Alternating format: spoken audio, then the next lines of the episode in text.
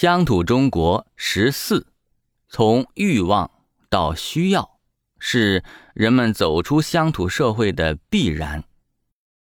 这是本书的最后一章，我认为呢也是最深刻的一章。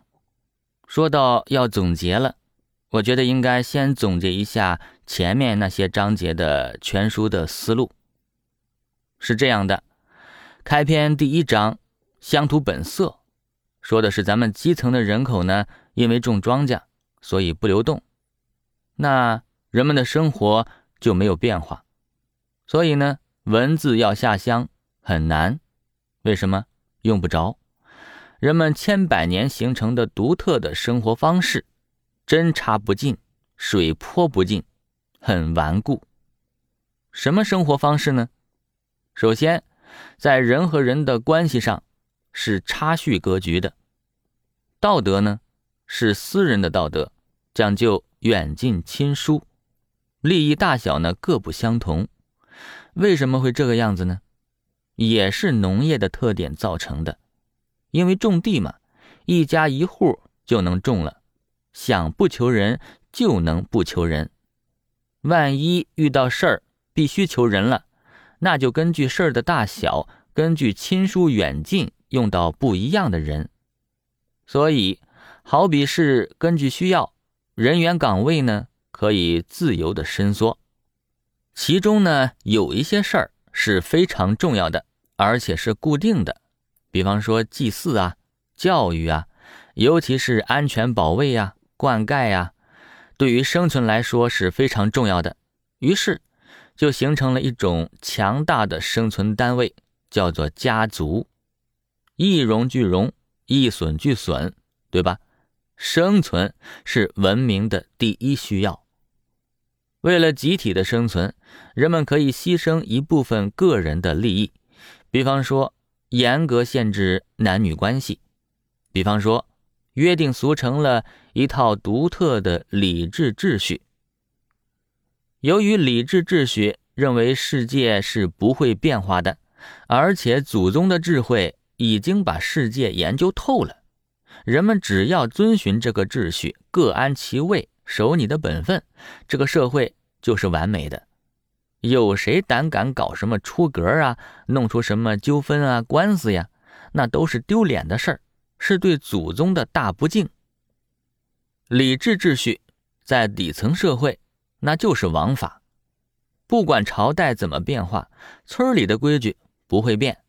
皇帝不会管到村里，因为村里呢钱少事多呀，皇帝又不傻，所以在基层产生了一种独特的领导，不是谁的拳头硬谁是领导，也不是谁聪明谁是领导，而是谁的胡子白谁才是领导，也就是那些个长老们就成了各地的实际掌权者。还是因为这个社会没有变化呀，所以呢，谁的年纪大，谁的生活经验就多，谁就是大爷。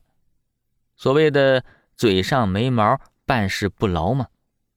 沸羊羊那拳头再硬也不行，喜羊羊再聪明呢也不行，领导那还得是慢羊羊。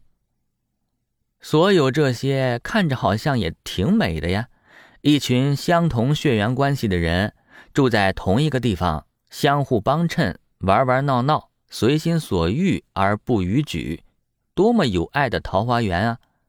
别看我只是一只羊，绿草因为我变得更香，天空因为我变得更蓝，白云因为我变得柔软，但是，就是因为这是个强大的人情社会，很难变成契约社会。常常就是呢，讲人情，不讲信用，所以商业就发展不起来，也不鼓励，更别说什么重农抑商了。于是，资本就发展不起来。更要命的是，这个世界不是没有变化，祖宗也不是什么问题都见得到啊。一个人的一生都没有遇到过什么变故，那真是一种幸运啊。这本书呢，从头到尾其实一直也在讨论的就是变化。作者写书的年代不正是赶上千年未有之大变局吗？流血、革命、解放，不愿变化的人越多，社会也就越动荡、越惨烈。总会有一些人顺应了时代的变化，学会了新的东西，掌握了时势权力，代替了长老的统治。柔和一点的呢，就是名实分离，和和气气的权力交接。乡土社会如果不变化呢？人们也看到了，一百多年前这种差序格局和理智秩序之下的那种社会，被人叫做什么呢？叫做一盘散沙，内斗内行，外斗外行。那又是怎么团结起来的呢？因为变化了，因为引进了西方的团体格局，所以把国家和人民凝聚在了一起。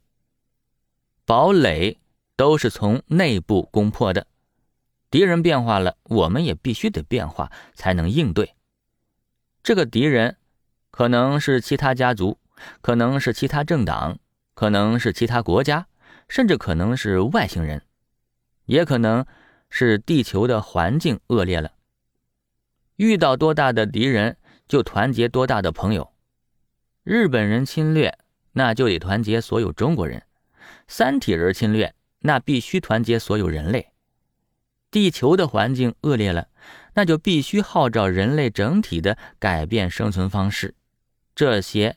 就都是变化，为什么没过几年就老是有人喊时代变了？时代变了，变得太快了，抛下来很多人都追不上这个所谓的时代。这个时代简直是太讨厌了，总是变。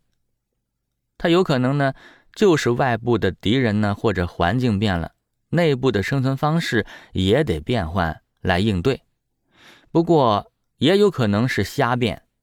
时代也是会倒退的，也就是向作死的方向变化了。所以呢，也不是每一种流行都应该去追的。